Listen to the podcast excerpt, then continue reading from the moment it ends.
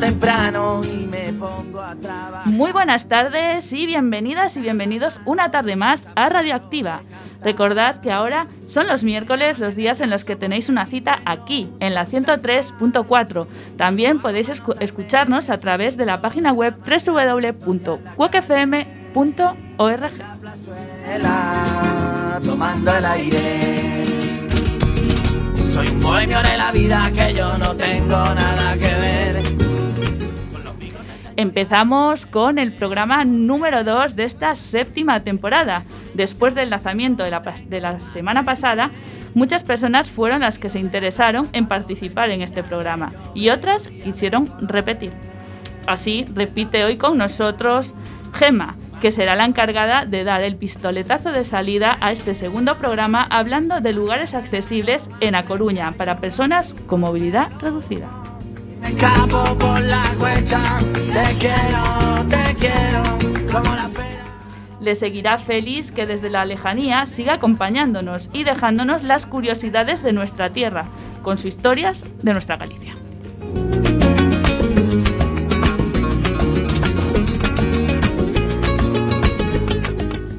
Otro al que le picó el gusanillo de la radio es Alejandro, que en la sección de deportes continuará su relato con su vida deportiva. Te canto en la alameda del banco, te canto en la calle larga. Lo mismo te canto un fandango que yo te canto. En Todos por Igual, Yamal continúa con su papel de entrevistador para darnos a conocer a una trabajadora del albergue. Soy vagabundo y amante de la noche. En espacio musical viajaremos hasta los 80. Fabián Rama, que también quiso repetir, hoy no nos puede acompañar por su compromiso, por un compromiso personal, pero Cristian quiso coger el testigo estrenándose también en las ondas para leernos lo que nos dejó Fabián. Quien pudiera, quien pudiera pintar olores. Y ya para dar el punto final, otra voz nueva. Sergio se atreve en la sección En Ruta a hablarnos de su pueblo, Poblado Caramiñal. Tengo cinco tatuajes. Este programa está realizado por personas del refugio del albergue Padres Rubinos que hoy nos acompañan aquí con sus voces. En la parte técnica se encuentra Luis Antillana, técnico de Radio Senior, que viene a echarnos una mano aquí en nuestros, en nuestros comienzos. Y yo soy Clara de Vega. ¡Empezamos! a la calle y me lanzo.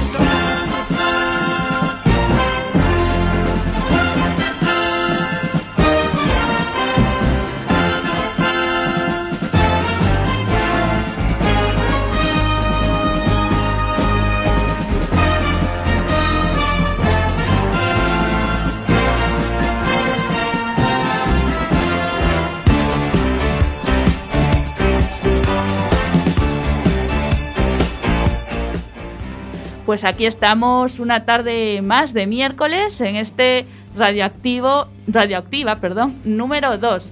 Y como bien suena la, la sintonía del equipo A, vamos a presentar a nuestro equipo A. Empezamos por el fondo. Sergio, muy buenas tardes y bienvenido. Buenas tardes. Seguimos con Yamal, que repite sección y repite eh, aquí en la radio. Creo que parece que te gustó. Muy buenas tardes, Yamal. Muy buenas tardes y bienvenidos a todos a una nueva sección de Todos por Igual. Y seguimos con Alejandro, que también repite, parece que también le gustó, le picó el gusanillo en la radio. Muy buenas tardes, Alejandro. Buenas tardes, oyentes. Aquí estoy para seguir contando mi experiencia en el hockey coruñés. Pues ya lo escuchamos dentro de un momentito. Y una voz nueva hoy, Cristian nos acompaña por primera vez. Muy buenas tardes, Cristian. Buenas tardes, Clara, y a todos los oyentes. Y para finalizar, muy buenas tardes, Gemma, por eh, acompañarnos otra vez aquí. Buenas tardes. Buenas tardes.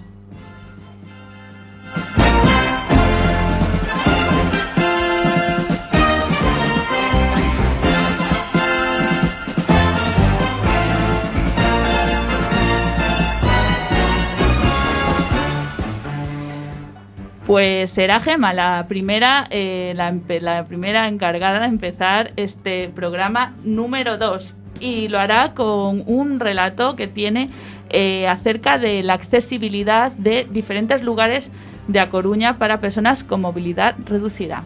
La escuchamos.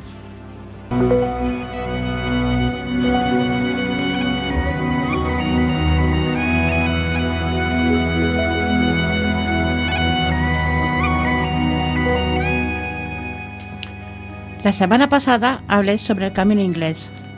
Hoy les cuento los sitios más hermosos que hay en Coruña. He elegido estos lugares no solo por su historia, sino que también por la accesibilidad para personas con diversidad funcional. El acuario de Fisterra, este hermoso acuario, tiene salas accesibles con rampas, pasillos y ascensores. También cuentan con, con plazas de parking para personas con diversidad funcional. La Casa de las Ciencias, inaugurada en 1985, tiene una cuesta pronunciada, pero es accesible. Para, hay una plataforma para entrar al planetario.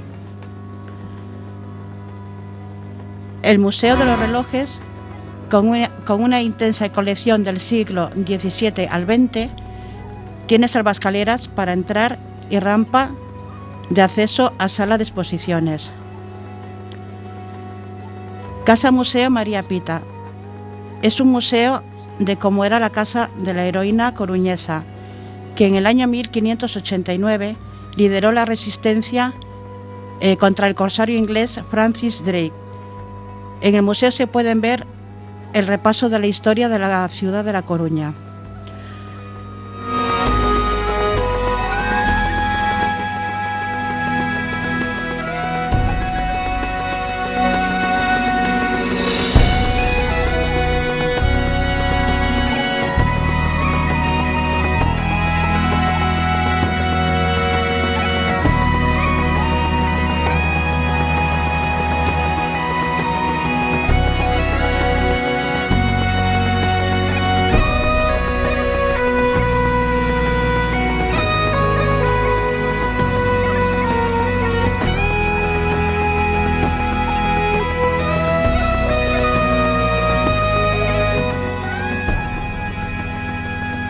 Casa Museo Emilio Pardo, Emilia Pardo Bazán. Vida y obra de la famosa autora. Cuenta con acceso para personas con diversidad funcional. Los fines de semana está cerrado, ya que es la sede actual de la Real Academia Gallega. Monumento a los fusilados. Eh, museo al aire libre. Campo de Ratas, extraño nombre, donde fueron fusilados eh, perdón, donde fueron represaliados con la muerte muchos ciudadanos durante el franquismo. La escultura se levantó el 14 de abril del 2001, en el 70 aniversario de la Segunda República. A Coruña rinde homenaje a su historia, donde republicanos o simples víctimas de venganza fueron paseados y ejecutados en esta zona. Es accesible para todas las personas. Parque en las Trece Rosas. Es un homenaje a las 13 mujeres fusiladas durante el franquismo en 1939, cuatro meses después de terminar la guerra civil. Este es un lugar donde se recordará a las 13 mujeres, un legado a esas mujeres ejemplares que lucharon por un país justo, por la democracia y la libertad.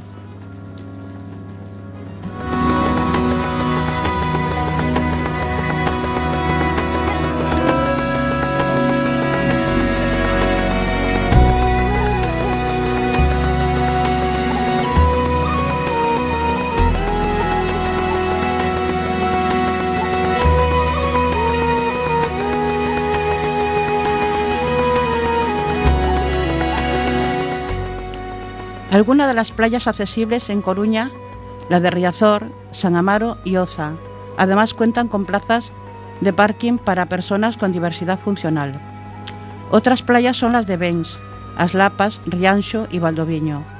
La de Ariño, en Camariñas, La Prudencia en Muros, La Magdalena en Cabañas y Agraña en Ferrol. Son algunas de las que conozco, pero hay muchas más en toda Galicia.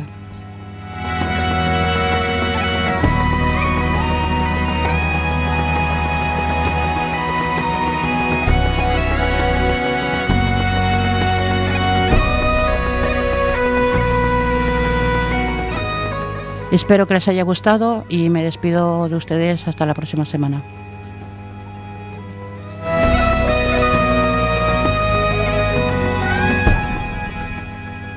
Pues, pues muchísimas gracias. Muchísimas gracias, Gema, por eh, haber compartido con nosotros eh, y con nuestros oyentes eh, estos lugares de Coruña accesibles. ¿No? que todo no, no, va a ser todo negativo, sino que sí que hay sitios que realmente eh, pueden acceder todo tipo eh, de personas. Entonces, bueno, gracias por seguir con esta línea, que creo que es súper interesante, y a ver lo que nos traes para la semana que viene. Muchas gracias. Y bueno, a continuación, eh, Félix. ¿Qué horas son mi corazón? Te lo dije Buenas tardes de nuevo, os habla Félix Corral. Estimados oyentes y amigos, ya estamos en el aire. Y aunque como ya os habrá contado Clara de Vega, esta es una intervención grabada por motivos de trabajo. No puedo estar ahí en persona, pero eso no evitará esta nueva entrega de historias de nuestra Galicia. Y como estamos en carnavales, dejamos las filloas y las orejas las preparamos para esta nueva entrega de historias de nuestra Galicia titulada El Urco Gallego.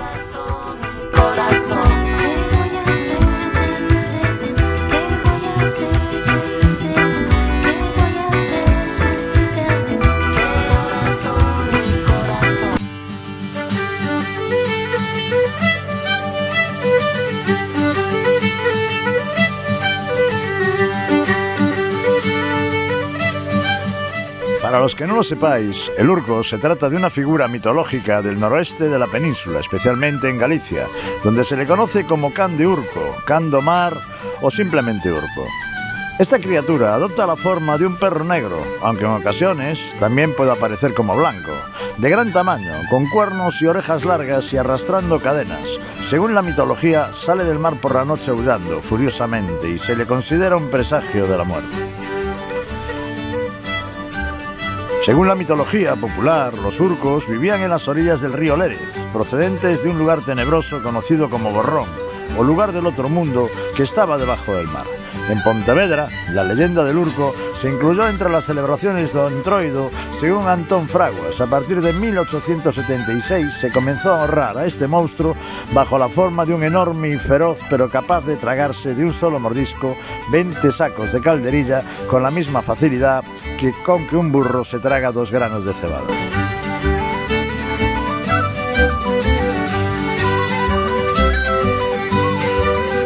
Pero vamos a ver la relación del Urco con el antroido o carnaval gallego.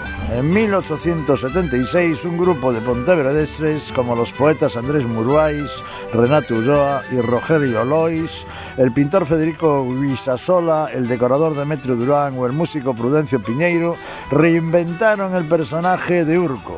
Meses antes del carnaval, el grupo difundió la noticia de que en determinados sitios habían visto un monstruo que realizaba toda clase de fechorías. Según recuerda Prudencio Landín en su libro de Mi viejo carné, cundió el pánico hasta en los vigilantes nocturnos que redoblaron sus medios de defensa. El monstruo, tal y como refleja Figueira Valverde en el artículo del Urco al Esperpento, revista de dialectología y tradiciones populares en 1977, no era otro que el propio Muruais, vestido de pieles con una máscara animal, arrastrando cadenas y dando lastimeros aullidos. Fue en el barrio de Amoureira donde se identificó a la aparición como Urco. El poeta y sus colegas se divertían de lo lindo en sus tertulias, viendo cómo habían hecho renacer la vieja leyenda de este personaje demoníaco.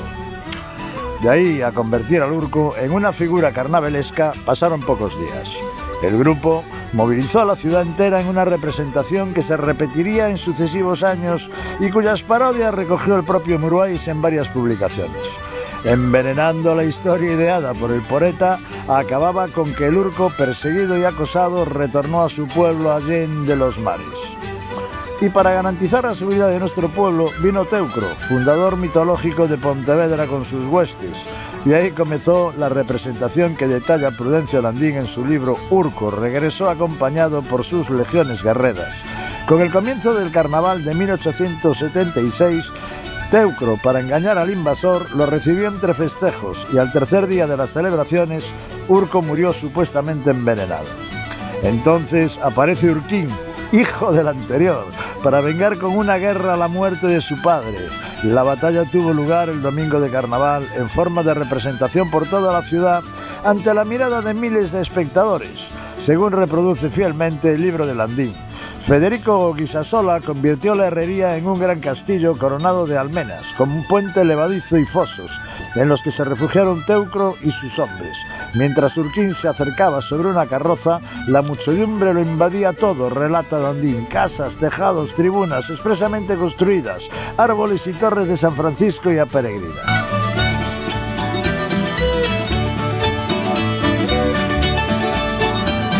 Este era el Urco en Pontevedra, que hacía de sus desmanes mucha, mucha guerra.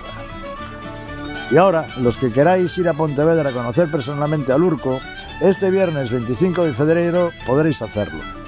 En esta edición de carnaval en la ciudad de Pontevedra, que se iniciará con la llegada y recepción del Rey Urco, seguido por la lectura del pregón a, carpo, a cargo del equipo JA. Así que si queréis conocer a Ocando Mar, no lo dudéis, en iros a la ciudad que tiene un puente que solo tiene apoyo por un lado. Así que felices carnavales para todas y todos, eso sí, con sentidinho y responsabilidad. Y hasta aquí, espero os haya gustado esta historia del orco, del urco, y os espero que dentro de 15 días en una nueva entrega de historias de nuestra Galicia. Deica logo, e logo e bon antroido, pasade o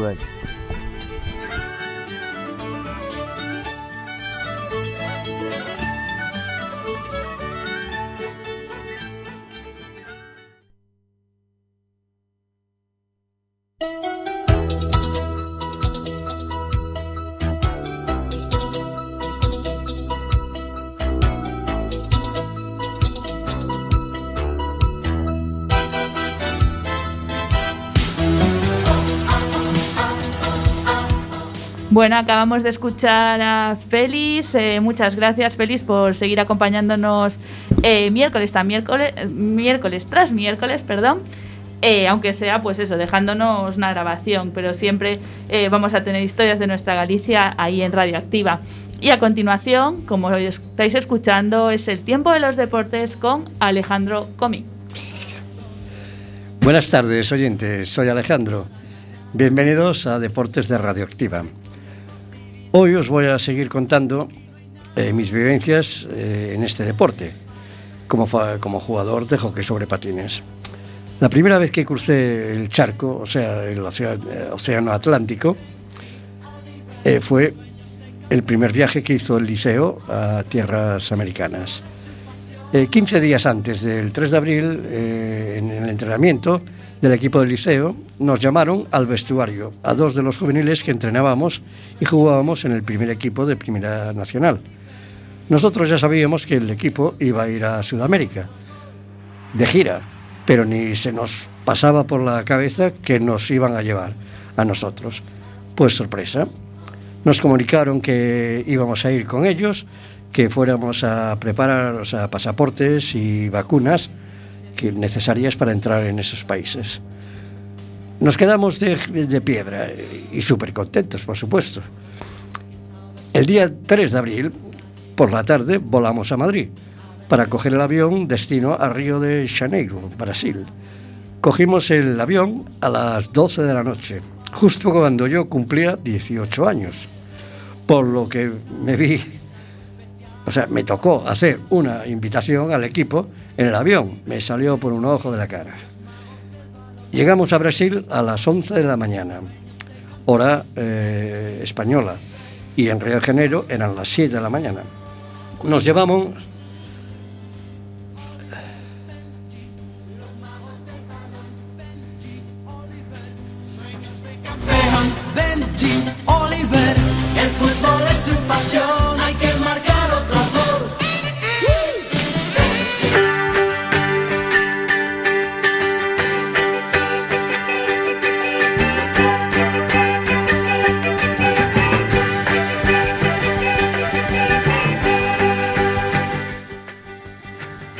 Ya en Río nos llevaron a un hotel impresionante, en la playa de Copacabana, recién inaugurado, 40 pisos, piscina en el último piso, había de todo dentro del hotel. Yo llegué con, algo de fiebre, debido a que me hizo algo de reacción algunas de las vacunas que me pusieron, pero se me pasó enseguida. Allí fuimos a jugar a varios centros gallegos que nos trataron como reyes. Estuvimos tres días en Río, donde conocimos todos los lugares típicos del lugar. También visitamos Brasilia, capital de Brasil, y allí nos llevaron a Buenos, desde allí nos llevaron a Buenos Aires, Argentina. Eh, nos alojamos en el centro de la, ciudad, en un hotel justo al lado de la Plaza de Mayo. El primer partido fue contra el Racing de Avenalleda, donde jugaba un conocido de toda la afición coruñesa, Juan Carlos Gil, a que después fue eh, jugador del liceo y entrenador varios años. Gran persona y magnífico jugador. Aprendimos mucho de él. En Buenos Aires eh, cogimos la época de la dictadura, durante el día no pasaba nada, podíamos pasear tranquilamente por las calles, pero por la noche estábamos recluidos en el hotel con las eh, persianas bajadas y de vez en cuando escuchábamos algún tiro. Se escucharon tiros varias veces. Después eh, nos llevaron a Uruguay, Montevideo. Jugamos varios partidos contra equipos también de centros gallegos. Nos llevaron a visitar casi todo el país, eh, muy bonito, para estar de vacaciones, claro.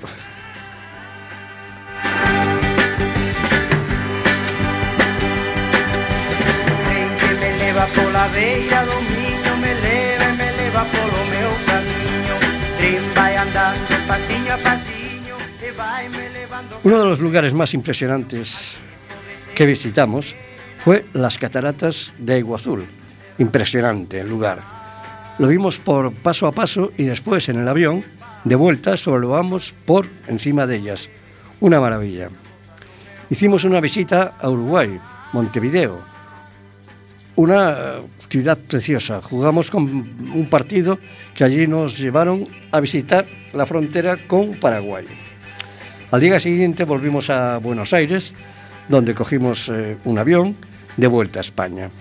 En conclusión, una experiencia única.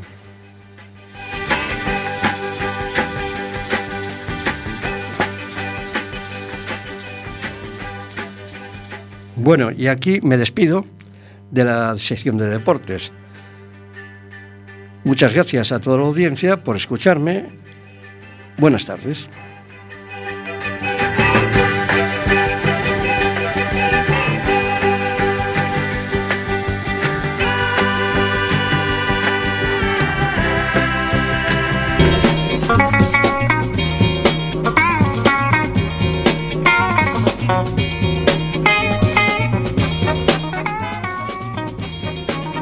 Muchas, muchas gracias a ti, Alejandro, por traernos estas vivencias que creo que bueno a más de uno pues seguramente se le pone una sonrisa eh, porque seguro que lo puedes recordar igual que igual que tú Eso espero.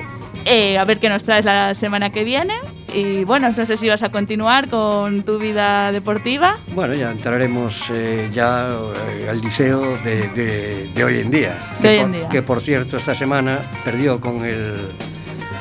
Con el. el- no, el Reus no. Ahora no me acuerdo. Pero perdió. Perdió. Pero bueno, seguimos siendo los segundos de España. bueno bueno pues a ver vamos a darle A ver suerte si llegamos al, arriba de todo. A ver, a ver, a ver si hay suerte. Muchos ánimos eh, al liceo desde aquí. Y bueno, nosotros seguimos aquí en el programa de Radioactiva, el programa del refugio del albergue Padre Rubinos, cuando son las 6 y 24 minutos en directo aquí en la emisora Cuac FM en la 103.4. Recordad, también os podéis seguir eh, por la página web www.cuacfm.org. También se generan podcasts que también los podéis escuchar eh, en esa misma página. A continuación, eh, empieza la sección Todos por igual. Yamal repite, una vez más, haciendo la entrevista bueno, a una persona muy querida en, el albergue, que aunque lleva poquito tiempo eh, trabajando con nosotros, eh, la verdad que se ha ganado el corazón de, muchos usuarios y usuarias de, bueno, y trabajadores también, y trabajadoras del albergue. Así que nada, eh, os dejo con ellos y los vamos a escuchar. No os vayáis.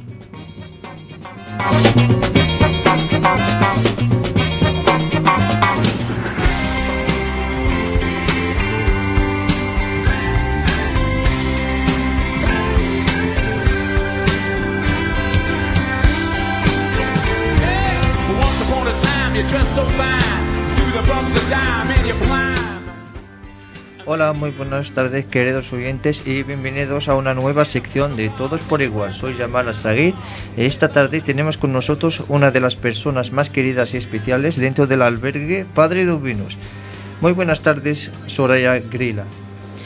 Buenas tardes a todos y a todas. Muchísimas gracias por invitarme y por esas bonitas palabras. Bueno, gracias a ti por aceptar nuestra, eh, bueno, nuestra invitación y por hacernos un hueco en tu agenda. Bueno, he tenido el honor de conocerte eres de las personas que no, no consideran esto como un trabajo, sino como una vocación. Eso se ve en, la forma que tratas a los demás. Bueno, Soraya, ah, nos gustaría saber cuánto tiempo llevas desempeñando tu, tu labor en Padres Rubinos. Pues muy poquito, la verdad. En Padre Rubinos llevo poco más de dos meses. Pero bueno, así estoy, llena de ilusión y con muchísimas ganas de aprender de mis compañeras. Vale, no, ¿nos puedes relatar un poco sobre tu día a día dentro de la institución?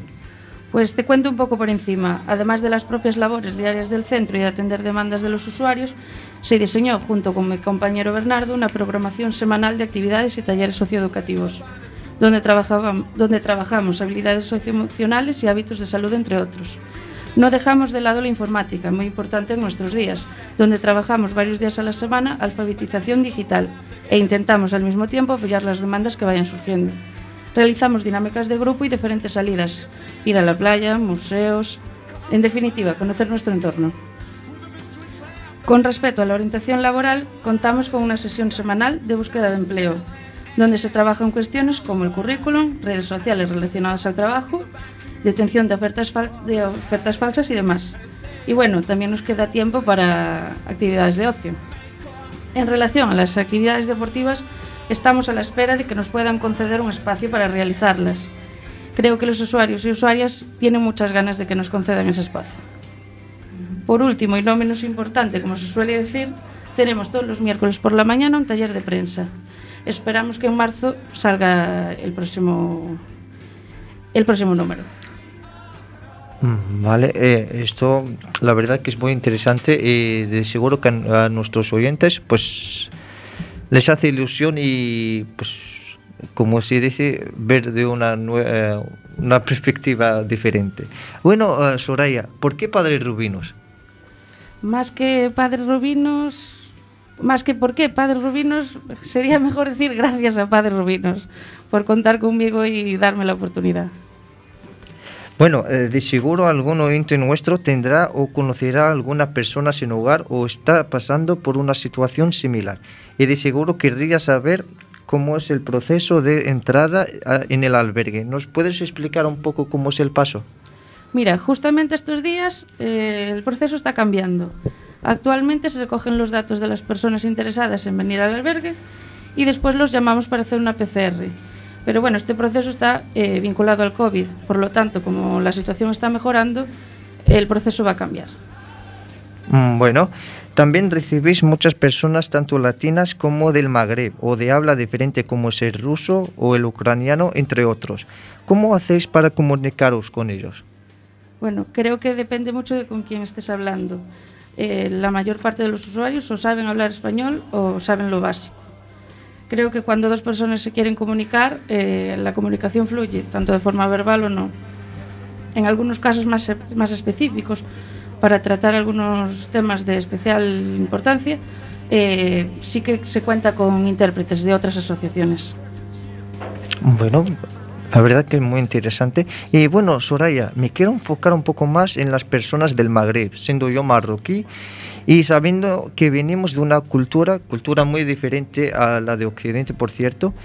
Y bueno, podría sonar un poco atrevido, pero eh, ¿notáis algún tipo de dificultad o barrera tanto en el idioma como en el choque cultural? Bueno, personalmente en el choque cultural no te sabría decir la verdad. Con el idioma, bueno, sí. O sea, es muy diferente al español y es lo que te decía antes. No hay nada que no se pueda solucionar y más ahora con los recursos tecnológicos que tenemos. Mm, Vale, perfecto. Bueno, creo que hemos hablado bastante sobre tu labor dentro de la institución Padres Rubinos y no, bueno, eh, queríamos enfocarnos un poco en ti. ¿Quién es Soraya Grila? Esta pregunta es bastante difícil. Creo que a todos se nos da fatal hablar de nosotros mismos. Quien te podría contestar esa pregunta son mis amigos y mi familia. ¿Y qué puedo decir de mí? Pues que me encanta pasar tiempo con ellos. Perfecto, bueno, eh, eh, algo es algo. Bueno, eh, tú estudiaste educación social. ¿Te querías dedicar a esto antes o surgió sobre la marcha? Mira, de primeras no, no iba a estudiar educación social, pero sí integración social. Al entrar en integración social conocí la educación social y ahí me atreví, me puse manos a la obra. Bueno, tu vocación no es tan fácil como la mayoría cree. En otras palabras, lidiar con, cada día con problemas ajenos, eso te afecta de algún modo. ¿Tú cómo compaginas, digamos, tu trabajo con tu vida privada? ¿Cómo lo- los separas? Supongo que, bueno, que algo siempre te llevas para casa, pero creo que hay que saber diferenciar. Eh, pienso que realmente el problema viene cuando llevas muchos años trabajando, el cual no es mi problema. De hecho, yo estoy. No te, te, mentiría si te dijese que no estoy pensando casi minuto tras minuto en esto. Pero bueno, de momento lo disfruto y espero que siga así. Bueno, a, mí me gustaría siempre, bueno, me gusta siempre hacer esta pregunta porque la verdad hay muchas, muchas historias, tanto tristes como alegres, que la gente le gustaría escuchar. ¿Nos podrías contar alguna eh, de ellas en tu corto periodo en Padres Rubinos? Bueno, si me disculpas, eh, quería aprovechar esta pregunta para decir otra cosa. Eh, tuve un jefe que fue el mejor jefe que tuve durante muchos años y le quería mandar un abrazo a, la- a su familia y a, a sus compañeras de Dinamo, eh, a Pedro Brandari. Un saludo, un saludo desde. Un saludo para, para esa familia.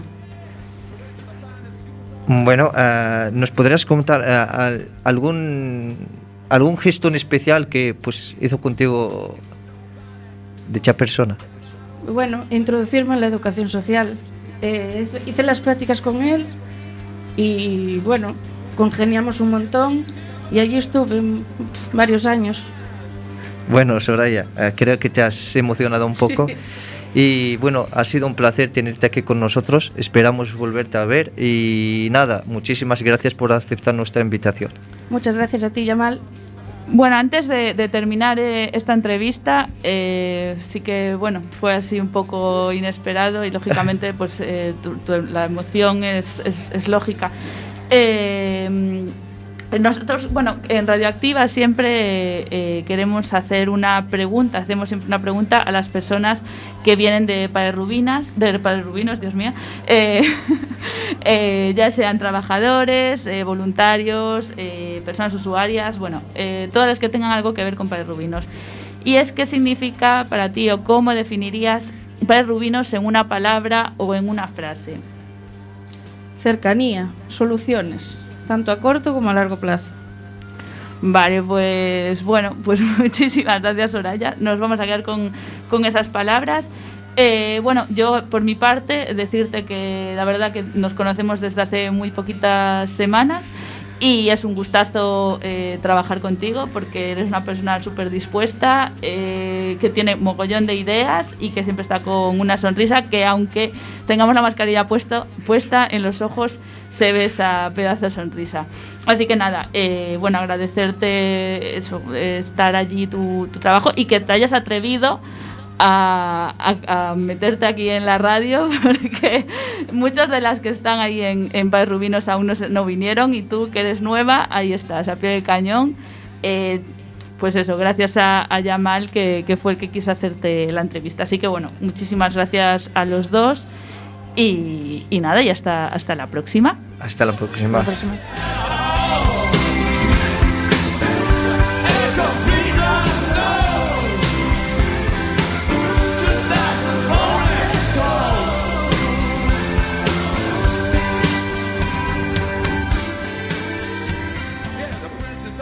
Sigue Radioactiva con Espacio Musical y Cristian.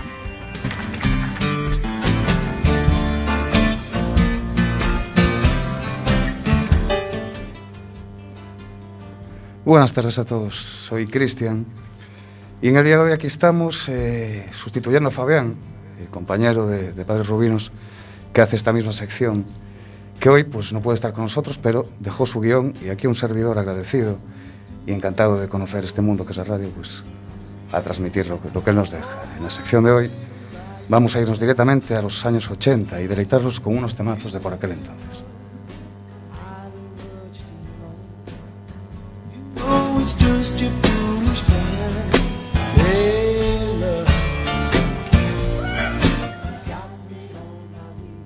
Y empezamos por el gran año 1976 con el grupo estadounidense Boston con la canción More Than a Feeling, más que un sentimiento. Esta melodía del álbum multiplanario Boston fue considerada una de las mejores canciones de todos los tiempos. La escuchamos aquí.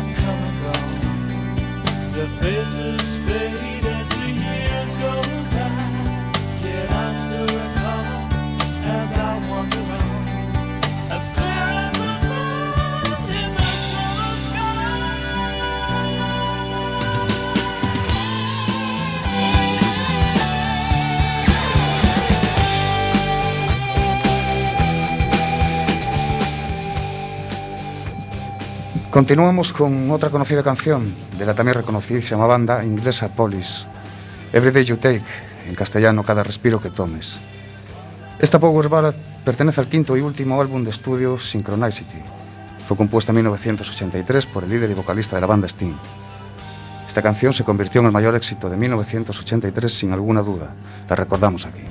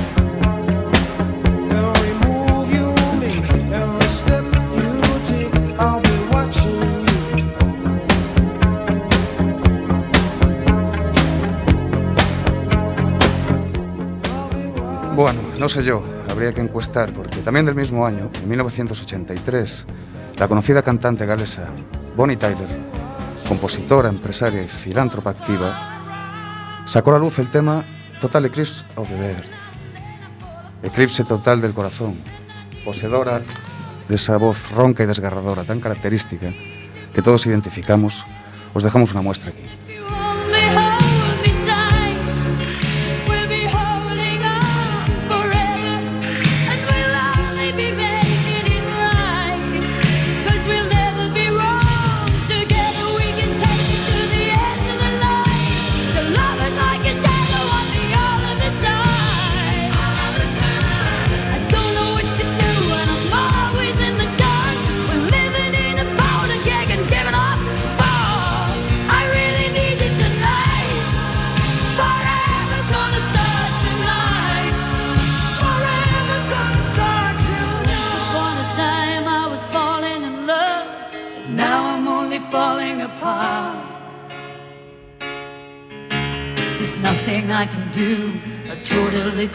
of the heart.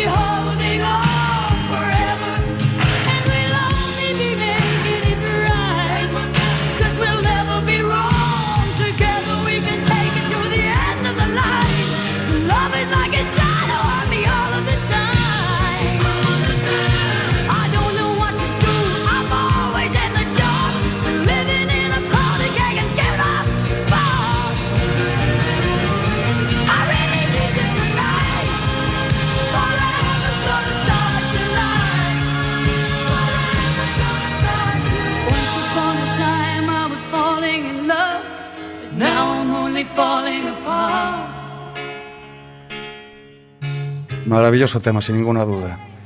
Un año después, en 1984, se publicó la canción que vamos a escuchar a continuación, el famosísimo tema del grupo noruego Aja, Take On Me. Tómame, en español. Originalmente esta canción fue publicada como sencillo para Europa en 1984 sin incluirla en ningún álbum. Está compuesta por los miembros de la banda. La escuchamos a continuación.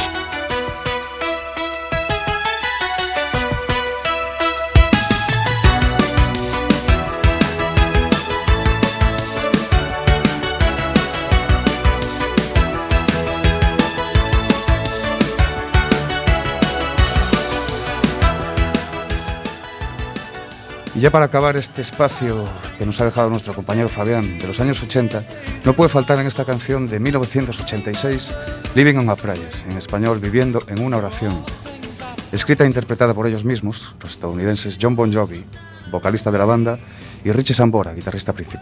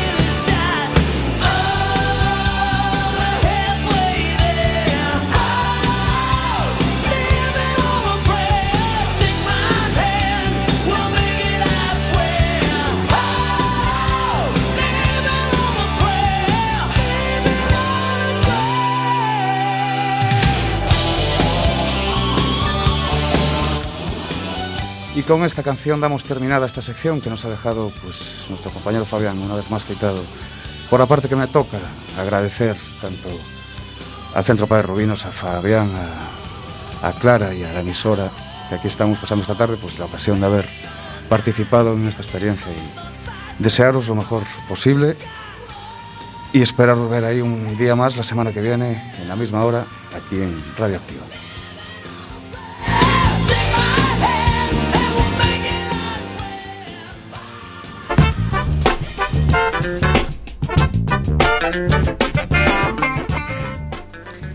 Gracias a ti. Gracias a ti, Cristian, porque, bueno, por haberte atrevido a venir a la radio, aunque no fuera bueno con, tu, con tu guion. Y bueno, desde aquí aprovechamos también para darle un saludo muy grande a, Fabián y que seguro que va a volver con nosotros eh, presencialmente aquí a las ondas de Cuac. Pero bueno, como creo que, bueno, no, no es que me haya dicho un pajarillo, sino que lo sé porque lo escuché, que creo que tienes muy buena voz y que tocas muy bien la guitarra y que te invitamos desde aquí, que creo que, bueno, no sé si vas a aceptar o no, a venir a tocar en directo para deleitar a nuestros oyentes y que por favor, o sea, vente y, o hacer al menos algo, algo tuyo. No sé quién te ha pagado por esa confesión, pero es completamente falsa. Lo desmiento. Bueno, ya gracias, está, está dicho, lo siento, está dicho, ya queda grabado aquí, ya lo sabéis, oyentes, dentro de un par de semanas, tres, lo tendremos aquí eh, para, para que nos cante algo en directo y tocando la guitarra.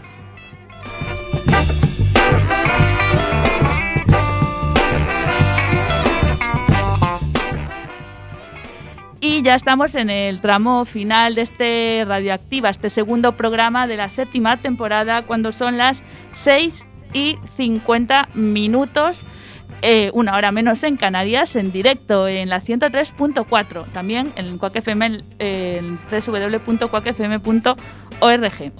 Y esto para terminar este programa de hoy tenemos a Sergio, una persona que viene nueva a hablar sobre su pueblo. Lo escuchamos.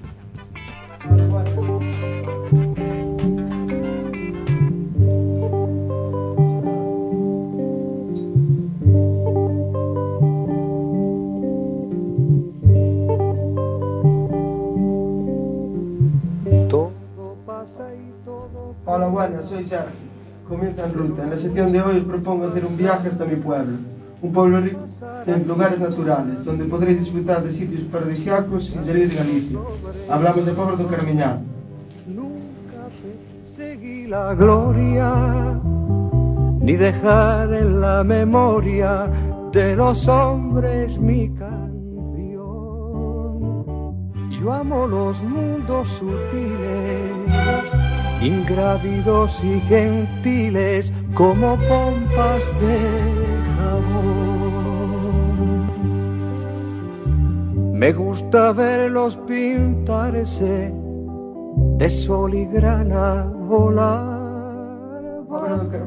A Pobra do Caramiñal está situada en la provincia de Coruña. Es un pueblo de 10.000 habitantes.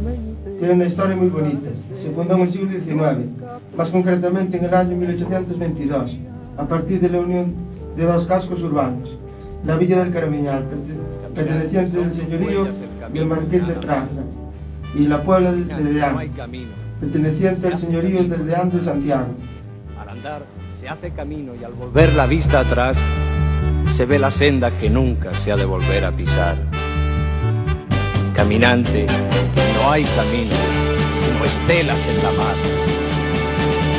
Hace algún en. En mi pueblo podemos disfrutar de unas playas preciosas. Tenemos dos playas buenas que recomendamos que vayáis a visitar. La playa de Cabío es una playa muy conocida allí. Es más habitada de nuestro pueblo, a 20 minutos andando del centro. Esta playa es considerada como una de las más bonitas de todo el Barbanza. Además tiene un camping con unas instalaciones relativamente nuevas donde po- poder pasar una estancia cerca de la playa. Si prefieres solo pasar el día, también cuenta con un merendero con barbacoas para hacer churrascadas. Otra playa que está menos habitada es la de los Arenales. La ventaja, con respecto a la de Cabillo, que es- está en el centro del pueblo, pero no es tan bonito en mi opinión.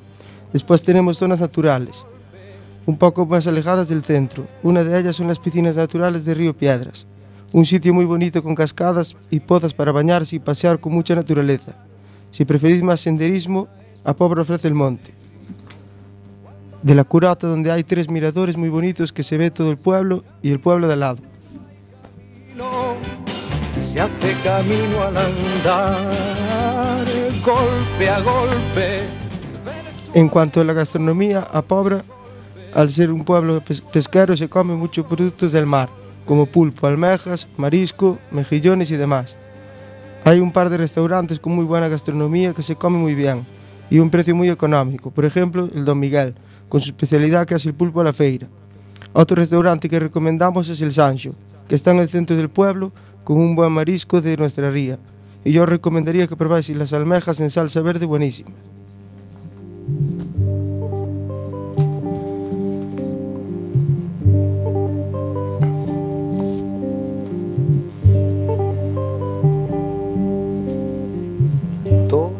A Pobra, como todo pueblo de Galicia, tiene sus fiestas patronales. Las primeras fiestas son el Carmen de los Pincheiros, que comienza la tercera semana de agosto, que hay una procesión muy bonita llamada Los Caladiños. Y después una fiesta del agua que se llama Los Sanjuerguines. Y allí lo pasa todo el mundo genial, desde niños a ancianos. La segunda fiesta y la última, que es la mejor de nuestro pueblo, llamada Nazareno. Comienza la tercera semana de septiembre, con procesión bonitísima honrando a Dios nuestro Señor. El día que nuestros habitantes, tanto jóvenes como ancianos, van descalzos para honrar a Jesús nuestro Señor del Nazareno y pedirle que se cumplan sus deseos. Y para finalizar, lo más importante para mí, unas verbenas muy grandes con orquestas en las que todo el pueblo sale a dar lo mejor de cada uno. Y hasta aquí llega la sesión de hoy. Espero que os haya gustado. Un saludo desde Cuac FM. Súbitamente y quebrarse. Nunca perseguí la gloria. Gracias a ti, Sergio, por atreverte a venir a- aquí a Radioactiva, a las ondas de Cuac FM. Lo has hecho estupendamente y también gracias por compartir tu pueblo, que la verdad tengo muchas ganas de conocer porque por lo que pintas es muy bonito. Gracias, Clara.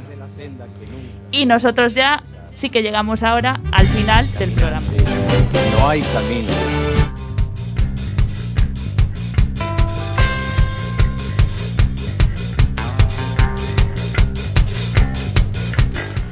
Pues aquí llega el final de Radioactiva. Nos tenemos que despedir, ya sí que no queda tiempo para más. Seguid conectados aquí en la 103.4, también en la página web www.cuacfm.org. Como todos los programas, agradecer a los valientes y las valientes que se acercaron hoy hasta aquí para dar lo mejor de ellos mismos. Y nosotros la semana que viene no podemos emitir porque son las fiestas de carnavales, pero eh, os esperamos el próximo eh, miércoles 9 de marzo. Recordar, mm, eh, a partir de ahora Radioactiva son los miércoles a las 6 de la tarde, como siempre, con muchos más temas. Hasta el momento, hasta ese momento, disfrutad de los carnavales con sentidiño y como siempre, gracias por estar ahí.